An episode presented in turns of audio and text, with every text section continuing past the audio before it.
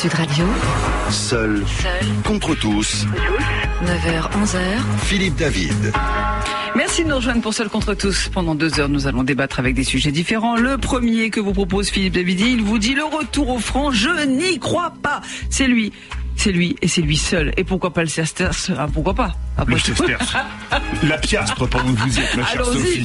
Eh bien, nous aurons des contradicteurs et des débatteurs avec Philippe. Et vous aussi, vous réagissez au 0826 300 300 ou naturellement, comme d'habitude, sur sudradio.fr. Marine Le Pen a proposé hier un retour à deux monnaies, comme cela fut le cas avant le 1er janvier 2002, le franc et l'écu. Vous vous rappelez l'écu, European Currency Unit, l'unité monétaire européenne, le franc dans nos porte-monnaies et l'écu pour les entreprises et les États. Et pourtant, seul contre tous ce matin de 9h à 10h sur Sud Radio, je le dis, le retour au franc, je n'y crois pas. L'écu était la monnaie commune, tandis que le franc était la monnaie nationale avant l'avènement de l'euro, mais rappelons que personne ne payait en écu ou presque, que ce soit les particuliers ou les entreprises. C'est pourquoi je le dis et je le répète, le retour au franc, je n'y crois pas. Je n'y crois pas car pour revenir à deux monnaies, il faudrait l'accord des autres pays européens et qu'aucun d'entre eux ou presque ne serait d'accord pour ressusciter l'écu pour faire plaisir à la France, dont la puissance économique, et je le dis bien malheureusement, régresse d'année en année. C'est pourquoi je le dis et je le répète, seul contre tous, le retour au franc, je n'y crois pas. Je ne crois pas non plus au retour du franc seul, puisque les conséquences seraient énormes pour les Français, avec une dévaluation massive, une hausse des produits payés en devises, donc des matières premières, et de la plupart des produits manufacturés, vous, de notre déficit commercial. C'est pourquoi je le dis et je le répète, le retour au franc, je n'y crois pas. Enfin, du fait de cette dévaluation massive, le pouvoir d'achat des Français s'effondrerait et surtout, les marchés financiers arrêteraient de nous prêter les milliards dont nous avons besoin pour payer les fonctionnaires, les retraites et la dette qui s'accumule depuis 43 ans. Rappelons que le dernier budget de l'État en équilibre date vous étiez juste née, Sophie, Ah, de 1974. C'est Ah, pourquoi oui. je le redis, le retour au franc, je n'y crois pas. Face à moi, François Asselineau, président de l'Union populaire républicaine et candidat à la présidentielle. Bonjour. Bonjour. Bienvenue sur Sud Radio. Et Jacques Sapir, directeur d'études à l'école des hautes études en sciences sociales. Bonjour. Bonjour. Bienvenue sur Sud Radio. On va commencer avec vous, Jacques Sapir, comme vous êtes euh, à distance. Quand je dis, euh, Jacques Sapir, que le retour au franc, j'y crois pas, je suis sûr que vous n'êtes pas d'accord avec moi. Non, évidemment. Alors, euh, première chose. C'est le principe de euh, l'émission, elle s'appelle Seul euh, contre tous. Bien entendu, bien entendu. Bon, la première chose, si vous voulez, quand vous dites que la, la puissance économique de la France est déclinante, c'est vrai, certes, mais certes, c'est un point important. nous sommes toujours le deuxième pays de la zone euro. Ce qui veut dire que si nous décidons de sortir, eh bien, nous faisons exploser de fait la zone euro. C'est un fait, et c'est d'ailleurs reconnu par l'ensemble des économistes, y compris les économistes de la BCE. C'est le premier point. Alors, pourquoi faudrait-il sortir de la zone euro? Je vais vous donner un simple chiffre qui vient d'une étude qui a été réalisée cet été par le Fonds monétaire international et qui montre que à cause de l'euro, le Deutschmark virtuel, c'est-à-dire les prix en Allemagne, sont sous-évalués de 15%, alors que les prix exprimés dans un franc virtuel qui n'existe plus, évidemment, mais qui correspondent au niveau des prix en France, sont surévalués de 6%. Ce qui fait un écart en termes de prix de 21%. Autrement dit, si nous voulons résoudre ce problème d'écart, il faudrait que l'on impose une baisse de tous les salaires, que ce soit les salaires du public ou du privé, et de l'ensemble des charges, donc de l'ensemble des revenus en France, de 21%. Euh, J'ajoute d'ailleurs que la France n'est pas la seule concernée, on a des chiffres même supérieurs pour l'Italie et l'Espagne. Donc, on voit qu'on a aujourd'hui un problème de compétitivité qui est essentiellement lié à l'euro, et si vous voulez, si on, si on se met dans euh, justement cette euh, hypothèse d'une sortie de l'euro, qu'est-ce qu'on constate? Ben, On constate premièrement que, contrairement à ce que vous avez dit, le choc sur les prix serait très faible. Pourquoi? Eh bien, il faut savoir que dans la consommation... on, on va- on va en parler après, Jacques Sapir. Je vais faire réagir François Asselineau tout d'abord. François Asselineau, bonjour. Vous êtes président de l'UPR, l'Union populaire républicaine. Vous êtes candidat à la présidentielle et vous n'êtes pas d'accord avec moi. Vous êtes donc d'accord avec Jacques Sapir quand je dis que le, tour- le retour au franc, Je n'y crois pas. Oui, euh, permettez-moi d'abord, si vous me le permettez, de, de revenir sur, permis. voilà, sur ce que vous avez dit en préambule. Vous avez cité Madame Le Pen, comme si Madame Le Pen avait le monopole de- des questions sur l'euro. Madame C'est Le parce Pen- que l'on a parlé hier, Oui, oui, pour ça. mais Madame Le Pen et les gens qui sont avec elle est d'une incompétence notoire et elle change d'un point de vue tous les jours ou à peu près. Nous, nous avons mis en ligne sur notre site upr.fr, qui soit dit en passant est le site le plus consulté de tous les partis politiques français. Nous avons mis une petite vidéo qui montre les 21 versions contradictoires du Front National sur la sortie de l'Union européenne et de l'euro. En fait, tout ça est totalement contradictoire. Donc ça, c'est le premier point. Je voulais me démarquer complètement ici du Front National. La deuxième chose que je voudrais dire, c'est qu'il faut poser le débat dans- de façon très claire. La première question, est-ce que l'on peut sortir de l'euro? Ça, c'est la première question. Et la deuxième question, c'est est-ce qu'il faut le faire? Alors, est-ce que l'on peut sortir de l'euro? Eh bien, écoutez, euh, euh, euh, il n'est pas question dans les traités européens de sortir de l'euro. Il n'y a pas d'article qui permette de sortir spécifiquement de la monnaie européenne. En revanche, tous les juristes et la Commission européenne elle-même l'a dit, la seule façon de sortir de l'euro, c'est de sortir de l'Union européenne et de l'euro par l'article 50 du traité. C'est-à-dire le Frexit. Voilà, c'est le Frexit, c'est d'ailleurs ce que je propose. Moi, je suis le, le candidat du, du Frexit. Donc, Alors, j'explique, vue- le Frexit, c'est l'équivalent du Brexit. Du Brexit. C'était Britain Exit. Voilà. C'est-à-dire le Royaume-Uni qui sort, Frexit, c'est France, France Exit. Voilà, donc moi, moi je suis le seul candidat logique, le seul candidat qui a une proposition parfaite, qui tient parfaitement la du point de vue juridique. On peut sortir de l'euro à condition de sortir en même temps de l'Union européenne par l'intermédiaire de l'article 50. J'ajoute, que l'on a eu un- une, déclaration tout à fait sensationnelle il y a quelques jours qui n'a pas été suffisamment soulignée par la presse et qui a été une déclaration de M. Mario Draghi, qui est le président de la Banque Centrale Européenne, et qui avait été euh, interrogé par deux europarlementaires italiens qui lui avaient demandé comment est-ce qu'il euh, est-ce qu'il était possible de sortir de, l'Italie de l'euro. Et pour la toute première fois, pour la toute première fois, Mario Draghi, qui est le- donc le président de la BCE, qui avait toujours dit que c'était impossible, a dit très exactement si un pays devait quitter l'eurosystème, la position créditrice ou débitrice de sa banque centrale envers la BCE devrait être réglée dans son intégralité. C'est-à-dire, alors ça c'est une question technique dont on parlera peut-être tout à l'heure, Après, oui. mais ça veut dire que pour la toute première fois, le président de la Banque centrale européenne a reconnu que l'on pouvait sortir de l'euro. Alors ça, moi, excusez-moi, mais c'est le pape de la BCE, si le pape le dit, si vous voulez, mais on va pas être plus, plus catholique que le pape, comme, comme, comme on dit. J'ajoute encore... tous les chemins ne mènent pas à Rome, mais à Francfort. Alors j'ajoute encore un dernier mot, si vous me le permettez. Euh, euh, euh, en réalité, énormément de grands économistes, euh, notamment par exemple euh, récemment Joseph Stiglitz, qui est un Américain prix Nobel d'économie, il a fait euh, dans, un, grand journal euh, américain qui s'appelle Fortune, en, dans le 31 décembre de 2016, donc il y a, quelques semaines, il a, publié un grand article qui dit 2017 sera peut-être l'année de l'explosion de l'euro. Donc euh, la première question que j'évoquais avec vous, euh, oui, euh, on peut sortir de l'euro, ça n'est plus, ça n'est pas un tabou, c'est quelque chose qui est possible. Alors il y a une Je- deuxième alors, grande question, c'est faut-il je vais donner la parole à Jacques Sapir. On va échanger à trois, comme ça chacun peut, peut échanger tour à tour. D'accord. Jacques Sapir, quand vous avez entendu, désolé François Asselineau, de parler de, de la proposition de Marine Le Pen de revenir à deux monnaies, l'écu et l'euro, c'est quand même une utopie. L'écu et le franc, pardon. Non, non, ce n'est pas une utopie. Alors après, si vous voulez, euh, il est clair qu'il peut y avoir toute une série euh, euh, de scénarios possibles. Mais, Mais, mais on peut, oh, à point- faire, ces cas-là, on revient au franc pur et dur et on sort carrément de l'Union Européenne, comme le disait François Asselineau, mais on n'a plus de raison d'être dans les, refaire pas l'écu et l'euro.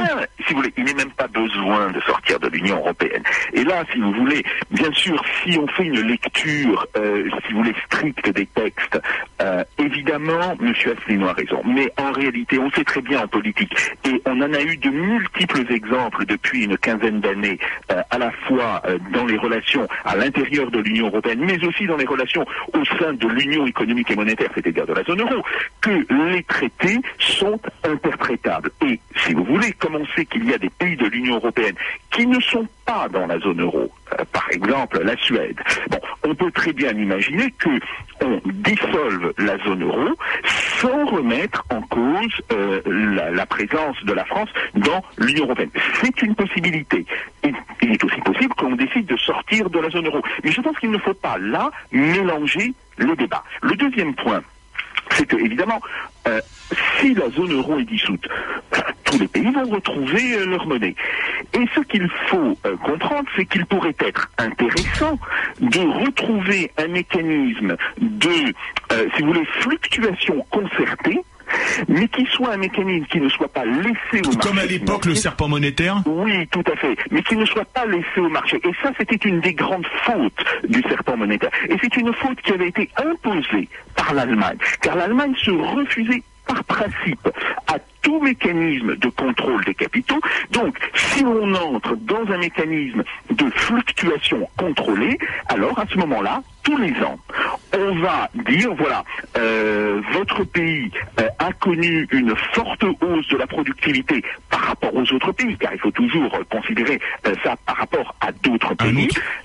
Et donc, à ce moment-là, vous allez réévaluer légèrement votre monnaie. Inversement, si vous avez des problèmes, par exemple, admettons que euh, ben, euh, vous connaissez euh, une catastrophe naturelle ou euh, vous avez un problème avec une branche de votre économie ou une branche de votre industrie Ou, vous avez une à guerre à donné, ou- ou vous avez une guerre à subventionner ou vous avez une guerre à subventionner, ce qui est aussi une possibilité, à ce moment-là, vous dévaluez. Mais si vous voulez, il faudra là qu'il y ait une forme de coopération. Alors après, savoir est-ce que cette coopération se fera euh, au niveau des 27, voire des 28, si la Grande-Bretagne acceptait d'y participer Je vous dis tout de suite, je n'y crois pas, faut pas me tromper, mais je n'y crois pas. Est-ce que ce type de coopération pourrait fonctionner au sein, grosso modo, euh, de l'ancien marché commun, c'est-à-dire euh, des cinq... euh, bon, oui, ça, Les six pays fondateurs. Les à fait. six pays fondateurs. François Asselineau, vous êtes clairement démarqué d'entrée de la proposition de Marine Le Pen hier. Est-ce que vous, vous croyez, vous voulez sortir de l'Union Européenne, ce qui est votre droit le plus strict, et vous pouvez l'exprimer à ce micro, est-ce que vous croyez au retour à deux monnaies, écu, franc En fait, c'est parce qu'on a franc fait. Non, il y a. Ah bah, c'est ce qu'elle a proposé. Oui, mais euh, en fait, il y a une monnaie qui sera le franc. Et comme le disait à l'instant Jacques Sapir, on peut toujours imaginer qu'il y ait des systèmes qui permettent d'encadrer les fluctuations monétaires. Alors on appelle ça. Serpent monétaire à On appelle ça serpent monétaire, on appelle ça écu, on appelle ça comme on veut, mais c'est pas une monnaie. En fait, la monnaie, c'est-à-dire une créance sur la banque centrale, c'est une seule monnaie, ça sera le, le franc. Euh, Il y a quelque chose qui me sépare de Jacques Sapir, c'est que Jacques Sapir est un économiste. Euh, moi, je suis un responsable politique et je sursaute euh, quand j'entends quelqu'un qui dit que les traités sont interprétables. Non, les traités ne sont pas interprétables. Moi, je suis candidat à l'élection présidentielle. Ils le sont quand même un Non, petit mais peu. attendez, attendez. Non. Ils, le sont quand même un Attendez, petit peu. pour je- changer les traités Pour- européens. attendez, non, mais pour une fois, je, je vais prendre la défense, même si je suis seul contre tous d'un de mes invités. Euh, regardez. La France n'a jamais respecté les 3% euh, imposés par le, traité de Maastricht, et pourtant on n'a pas été exclu de l'Union européenne. Donc la preuve que les traités sont quand même quelque part. Allez, on peut jouer un peu avec. Oui, mais les traités, les critères de Maastricht ne sont pas inscrits dans les traités. C'est un document à part. Donc moi, je parle des traités. Un, un- traité, c'est du sérieux. Il y a le droit international qui est derrière. Vous avez la Cour de justice de l'Union européenne qui fait respecter les articles des traités, et au-dessus de la Cour de justice de l'Union européenne, vous avez la Cour internationale de justice. Pour changer les traités, il faut l'accord des 28 États membres de l'Union européenne, y compris ceux qui ne sont pas d'ailleurs dans la zone euro. Or, il est absolument pas du tout évident qu'on aura l'unanimité des États pour accepter que d'un seul coup on dissolve la zone euro. Ça, ça n'est pas vrai. Euh, C'est tout à fait, peu vraisemblable même. Donc, moi, je dis que la seule façon de sortir de l'union de l'euro, c'est de sortir de l'Union européenne et de l'euro de façon unilatérale, parce que ça, c'est juridiquement, juridiquement parfait. Que euh, c'est un problème de droit constitutionnel français. Moi, je suis candidat à l'élection présidentielle. L'article 5 de notre Constitution dit que le président de la République est le garant du respect des traités. Donc moi, quand je vois des, des- des candidats comme Madame Le Pen ou comme Monsieur Mélenchon qui nous expliquent ou Monsieur Montebourg euh, jadis, Enfin, il est plus qui- oui, il est plus candidat. Ah oui, mais attendez, il a eu beaucoup plus la parole que moi sur les grands médias. Et tous ces gens-là qui nous expliquent qu'on va désobéir aux traités, piétiner les traités, non seulement ils veulent violer le droit international, mais en plus de ça, ils veulent violer la Constitution. Je me permets de dire ici aux auditeurs, quelle confiance pouvez-vous faire à Madame Le Pen, à Monsieur Mélenchon, à les candidats qui vous expliquent froidement que de toute façon ils vont piétiner le droit international et ils vont piétiner la Constitution française. Mais alors s'ils sont capables de piétiner ces textes les plus sacrés, alors leurs promesses électorales ils les piétineront encore plus. Moi je suis quelqu'un qui respecte toujours à la fois le droit et aussi les promesses. Mais j'espère qu'on va aussi parler, on va parler- sur l'intérêt de sortir on, de, de on- l'euro. On, a une heure, donc on va avoir Voilà. le temps d'échanger et de discuter. Jacques Sapir, brièvement, est-ce que vous, vous avez parlé du noyau? Allez, on va parler appeler ça le noyau fondateur, les, les six pays euh, fondateurs, la France, l'Allemagne, l'Italie et le Benelux. Est-ce que vous croyez que les pays, les autres pays seraient prêts à accepter un retour à l'écu? Moi, je crois que personne ne le voudrait ou presque. Bon, si, si vous voulez, à partir du moment où la France sortirait de l'euro, euh, les autres pays n'ont pas le choix. Euh, prenons le cas de l'Italie. Euh, L'Italie, évidemment, sera obligée de sortir de l'euro si la France en sort. Pourquoi? Parce qu'on sait très bien qu'une sortie de l'euro va entraîner une certaine dépréciation du franc. Alors, pas la grande dépréciation dont vous avez parlé. Là, je pense que vous avez tort. Euh, mais on peut calculer qu'il euh, y aura une dépréciation d'environ 10%, peut-être 15%. Comme la structure industrielle de l'Italie est assez proche de la structure euh, française, à ce moment-là, elle ne pourra pas euh, rester dans l'euro. Même chose pour l'Espagne. Et de proche en proche, très rapidement, on verra que l'ensemble des pays ont besoin de sortir euh, de l'euro. Donc, il est absolument évident qu'à partir du moment où, que ce soit la France ou que ce soit l'Italie, un des grands pays de la zone euro décide de sortir, les autres seront obligés de sortir. Et à partir de ce moment-là, si vous voulez, il y a un problème de rationalité économique et politique. On va dire, bon, d'accord, on est sorti de l'euro, on a retrouvé notre flexibilité monétaire, ça nous permet d'ailleurs de faire des ajustements.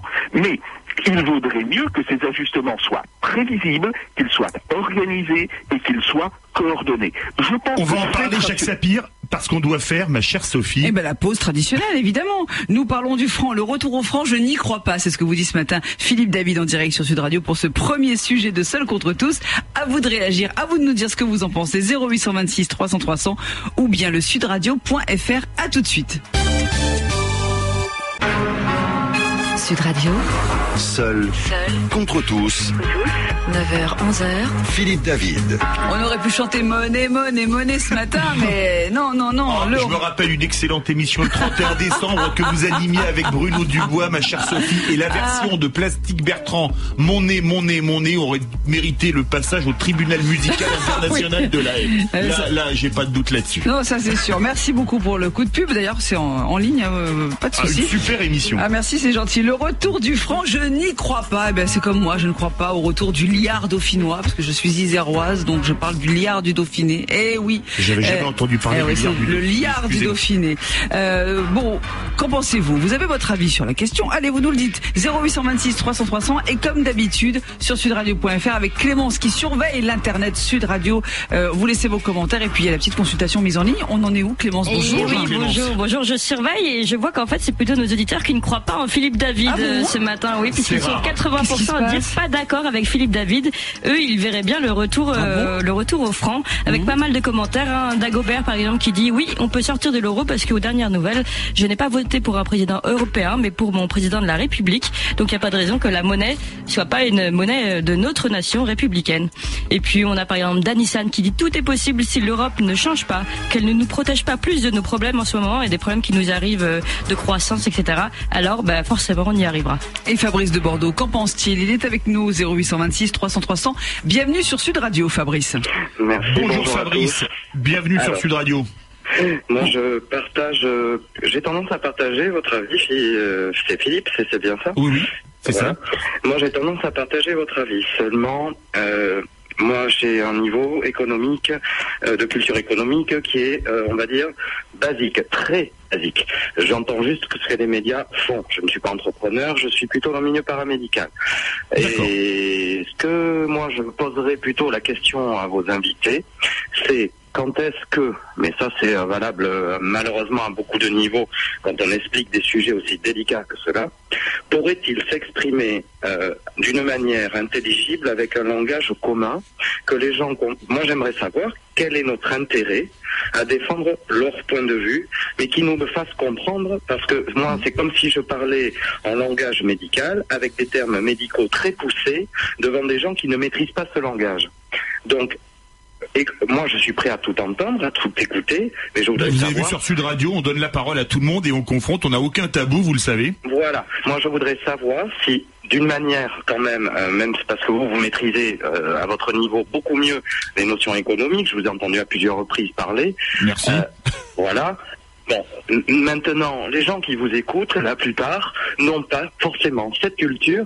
Et quand on pose la question simple, veut-on sortir de l'euro ou pas Les gens réagissent d'une manière épidermique, émotionnelle, comme d'habitude, mais sans avoir euh, finalement les tenants, les aboutissants. Et quand on parle, ben oui, ça vous permettrait, il y a la banque, machin, mais les gens n'y comprennent rien. Ils n'ont pas cette culture. Donc moi j'aimerais bien qu'ils nous montrent où est l'intérêt, en sachant aujourd'hui, je, vais, je finis sur ça, aujourd'hui, ce que je constate, et là je pense qu'il faudrait mettre un gros pavé dans la mare, même si je sais bien que c'est pas possible aujourd'hui, comment la légalité économique permet-elle aujourd'hui une délocalisation d'entreprises et que des travailleurs qui viennent travailler chez nous avec un salaire euh, plus important parce qu'ils dans leur pays c'est minable, puissent être subventionnés par la sécurité sociale. Et inversement, comment ces échanges économiques de fuite d'argent peuvent être encore légiférés? Qu'est-ce qu'on attend pour taper du poing et arrêter finalement? Oui, les échanges doivent être libres, mais jusqu'à quel point? Alors, merci beaucoup Fabrice de votre témoignage. Heureusement que vous n'avez pas utilisé de termes médicaux. Là, j'aurais franchement eu des problèmes. Je dois vous l'avouer, comme vous avez une profession médicale. Jacques Sapir, vous êtes directeur à l'école des hautes études en sciences sociales. Vous avez entendu Fabrice de Bordeaux lui dit, moi, je travaille dans le médical et donc euh, j'ai pas une, une immense culture économique et j'aimerais qu'on m'explique avec des mots simples pourquoi il faut sortir de l'euro. Alors Jacques Sapir, je vous laisse faire et je vais laisser faire après François Asselineau. Eh bien, si vous voulez, euh, très simplement parce que l'euro a tué l'industrie et l'économie française depuis 2000 euh, euh, ou 2002. c'est tout à fait évident quand on regarde, par exemple, l'écart de compétitivité, autrement dit l'écart de prix entre les productions françaises et les productions allemandes. Nous 21%. Voilà, nous ne pouvons pas lutter contre une telle, un tel écart, ou alors il faudrait imposer à la population française une perte de revenus de 21%. Alors voilà, il faut, il faut choisir. Deuxièmement, quand on regarde l'évolution euh, de ce qu'on appelle les délocalisations et, dont euh, euh, votre auditeur a eu tout à fait raison de, raison de, parler. Bon, on voit Whirlpool en ce moment. Voilà, pardon? Whirlpool en ce moment qui part en Pologne, qui est absolument, absolument, il y a le cas de Whirlpool. Bon, on voit que ces délocalisations, qu'elles soient des délocalisations euh, sèches, c'est-à-dire comme ce qui se passe avec Whirlpool, ou qu'il s'agisse en fait de décisions d'entreprises françaises de construire de nouvelles usines, mais à l'étranger. Et non pas pour alimenter le marché de ce pays étranger, ce qui serait tout à fait acceptable, mais pour faire revenir les produits vers la France, eh bien, on se rend compte que cela a, grosso modo, provoqué la destruction d'environ 2 millions à 2 millions et demi d'emplois sur, évidemment, 15 euh, ans. Donc, il y a là, si vous voulez, un problème qui est un problème extrêmement important. Et si on veut lutter réellement contre le chômage, vous savez, euh, moi aussi j'ai entendu beaucoup euh, des candidats euh, à la présidence de la République, en particulier que ce soit les candidats de la primaire de droite ou, que ce soit les, candidats de la primaire de gauche, dire bah, on, veut lutter contre le chômage, même si dans certains cas ils disent bah non le, chômage. C'est difficile de dire quand on est candidat, on ne veut pas lutter contre le chômage. Reconnaissez-le, Jacques Sapir. Bah, si vous voulez, euh, on ne peut pas, dire qu'on qu'on n'est pas d'accord pour lutter euh, contre le chômage. Mais, mais aucun, n'a signalé ce problème majeur de compétitivité qui est en train de détruire l'économie française depuis maintenant plus de 15 ans si vous voulez. Et c'est là quand même où il y a une très grande hypocrisie. Euh, moi, je constate qu'il y a quelques candidats qui en parlent, mais qui sont malgré tout très minoritaires. Eh bien, je vais faire réagir un candidat, François Asselineau, président de l'UPR et candidat à la présidence de la République. Vous avez entendu Fabrice qui dit, moi je suis dans une profession médicale, l'économie, je l'ai pas étudiée et alors moi je vais les professions médicales sont évidemment respectables. je vais essayer de répondre de la façon la plus claire possible et la plus à, votre, à votre auditeur parce que c'est vrai, il a raison, c'est pas toujours très simple à comprendre. Avoir une même monnaie entre 18, 19 États différents, ça impose d'avoir progressivement les mêmes politiques économiques et sociales. Voilà. Donc déjà, ça vole la démocratie aux Français.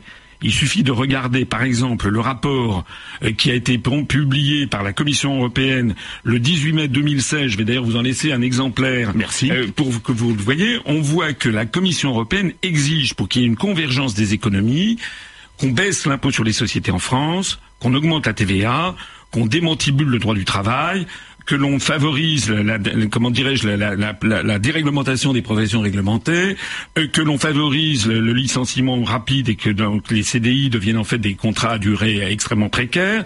Bref, c'est l'ensemble des, des structures économiques et sociales d'un pays qui sont attaquées parce que nous devons nous appliquer à être, comme le disait Jacques Sapir, à essayer de suivre la compétitivité des meilleurs. Donc, il y a une relation directe entre une monnaie, entre un grand nombre d'États et la disparition de la démocratie. Ça, faut déjà bien le comprendre.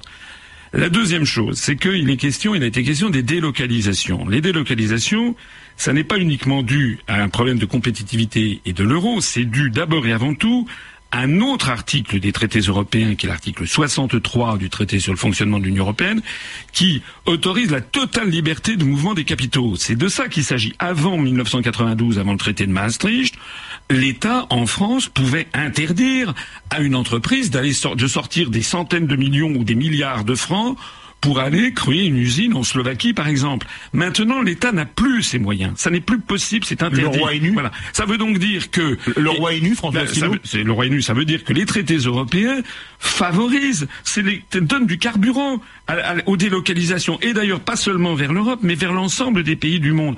Au passage, je note d'ailleurs l'incohérence de Jacques Sapir. Je me permets de le dire, je le connais, c'est, je le connais, je trouve que ce qu'il dit est souvent tout à fait pertinent. Mais là, il s'agit bien d'un article des traités qui ne correspond en rien aux questions de l'euro. C'est bien la raison pour laquelle on ne pourra résoudre les problèmes de la France qu'en sortant de l'Union européenne, puisque l'euro n'est que l'un des problèmes et pas le seul problème. Je voudrais aussi dire quelque chose qui me paraît très très important, c'est presque un scoop que je vais vous donner.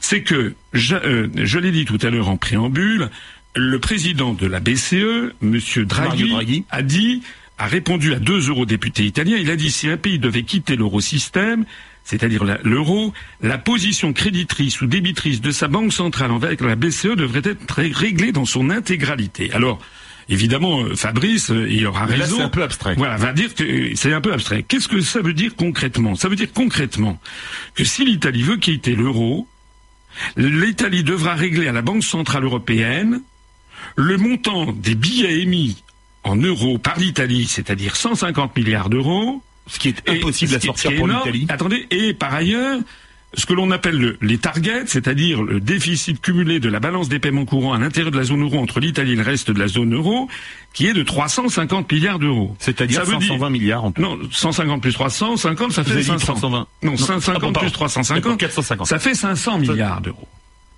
Donc Monsieur Draghi a dit si l'Italie sort de l'Union de l'euro, l'Italie doit payer 500 milliards d'euros. Bien. Ce qui est impossible à payer pour l'Italie. Ce qui est impossible. Mais si vous, si vous connaissez ce qui se passe en ce moment en Italie, c'est excessivement grave parce que l'Italie peut-être être, voilà, peut- va peut-être être contrainte de sortir de l'euro. Et qu'est-ce qui va se passer? Il va se passer que les restes, les autres pays de la zone euro vont dire vous devez 500 milliards. Et l'Italie va dire je ne peux pas payer 500 milliards. Le résultat des courses, c'est que ces 500 milliards d'euros vont donc être constatés en perte auprès des autres pays qui restent dans l'euro. Or, la France, elle a actuellement 20% à peu près de l'eurosystème. Donc Si 20% de 500 milliards, si ça fait l'Italie- 100 milliards. Voilà. Si l'Italie en plus sort, la France montera son pourcentage, ça veut dire que l'on est certain que si l'Italie fait défaut, il va y avoir plus de 100 milliards d'euros qui vont nous tomber sur le coin du museau, passez-moi l'expression, que les Français vont donc être... et ça, ça sera pour l'Italie, mais après on va voir d'autres pays. En fait, on est en train de découvrir ce que le prix Nobel euh, d'économie, euh, Joseph euh, Stiglitz, je crois, avait dit une autre fois, mais il y a plusieurs années. Il avait dit ce sont les pays qui sortiront les premiers de la zone euro qui s'en sortiront les mieux, le mieux. Parce qu'en fait, on va avoir, on risque d'avoir un échafaudage qui va nous tomber dessus. C'est la raison pour laquelle il est si important de sortir rapidement de l'euro, de la zone euro. Vous restez avec nous jusqu'à 10h puisque nous parlons du franc et Philippe David vous dit ce matin dans Seul contre tous, c'est le principe. Il est seul contre tous d'ailleurs. Le retour du franc, je n'y crois pas. À vous de réagir, à vous de nous dire ce que vous en pensez, si vous êtes d'accord ou pas avec Philippe. Vous le dites sur sudradio.fr, vous laissez bien sûr vos commentaires et au 0826 300 300 pour parler en direct avec nous sur l'antenne et avec les invités de Philippe. À tout de suite. Sud Radio, Seul seul contre tous. 9h, 11h. Philippe David. Le retour du franc. Alors, ça vous dit? Non, mais lui, il n'y croit pas du tout, hein, Philippe David. Et je vais vous dire que là, ce matin, sur Sud Radio, il est seul contre tous, parce que vraiment, je crois que nos auditeurs ont envie du retour du franc. En tout cas, euh, c'est ce qu'on voit sur sudradio.fr, puisque vous surveillez la petite consultation euh, qui est mise en ligne, hein, et, et les auditeurs peuvent voter, Clémence, et laisser des commentaires. Comme le lait sur le feu. Oui, il y a aussi le numéro de téléphone 0826 300 300 300 300 pour parler en- à l'antenne. hein. Tout à fait. Et Philippe David, bah, si vous étiez un dieu, vous seriez mal barré parce que là, il croit plus du tout en vous. Et Les contre, dieux sont mal barrés. Ça, c'est ça, c'est une bonne chronique, ça. Les dieux sont contre, tombés sur la tête. au retour du film. Combien Ils sont 89 à croire au retour du franc. mais- 89%. Ouais. 89%, donc ne plus croire du tout en Philippe David. Et puis on a des tweets, Oh. des tweets, le tweet de Les Toulousains 31 qui dit euh, l'euro a été un piège dont on aura du mal à sortir, mais c'est possible. 95% des pays ont leur propre monnaie. Et puis une question euh, que je me posais puisque euh, bah, le film Demain de Cyril Dion a été un grand succès et il parle de, de la monnaie locale qui, qui marche très bien, qui permet de relancer l'économie. Voilà. Euh, donc ma question c'est quelle est la différence entre une monnaie locale et une monnaie nationale? Est-ce que la monnaie locale, euh, euh, est-ce que ça peut avoir les mêmes Bah, effets qu'une monnaie nationale? Comme on a un économiste avec nous, à la personne de Jacques Sapir, euh, directeur à l'école des hautes études en sciences sociales, on va poser la question à Jacques Sapir et à François Asselineau. Jacques Sapir, vous croyez, vous, en ces monnaies locales qui ont été mises en place à droite, à gauche? On, on pense au sel, par exemple, dans des petits villages de l'Ariège, etc. Les locales sont des expériences intéressantes et d'ailleurs elles ne sont pas limitées, si vous voulez, euh, au sel. Euh, on a vu euh, émerger des monnaies locales, voire des systèmes de troc dans de très nombreux pays, en particulier euh, dans le cas de, de la Russie dans les années 1990. Ce ne sont pas des monnaies euh, à plein titre, parce que pour qu'une monnaie existe, il faut que cette monnaie soit une monnaie de crédit. Autrement dit, que l'on puisse emprunter dans cette monnaie et que l'on puisse prêter dans cette monnaie. Et c'est là, si vous voulez, euh, euh, un point qui est extrêmement important de comprendre, euh, la fonction d'une monnaie. Ce n'est pas simplement euh, d'assurer les transactions. Ce n'est pas simplement, bien sûr que c'est une fonction importante, mais ce n'est pas simplement euh, celle-là. Euh, c'est aussi le fait de pouvoir se projeter dans l'avenir et de se projeter de l'avenir soit en empruntant, soit en prêtant. Et pour vous, vous, vous croyez, François Asselineau, vous êtes candidat à la présidentielle, président de l'Union populaire républicaine, l'UPR, aux monnaies locales comme le sel, par exemple? Oui, mais les monnaies locales, si vous voulez, elles, elles portent bien leur nom. C'est des monnaies locales. Ce ne sont pas des créances sur des banques centrales. Ce sont des choses qui peuvent être expérimentales, qui peuvent être sympathiques. Ça rappelle un petit peu aussi ce qu'étaient, vous savez, les, les, les colliers de boules dans, dans les clubs méditerranéens. Mais tout ça, c'était non, mais et- et là, on parle, si vous voulez, d'économie planétaire. On parle de choses qui sont des choses graves qui entraînent l'économie générale de la France. Alors ces monnaies locales sont sympathiques, mais ça n'est pas comme ça qu'on va régler le problème du chômage.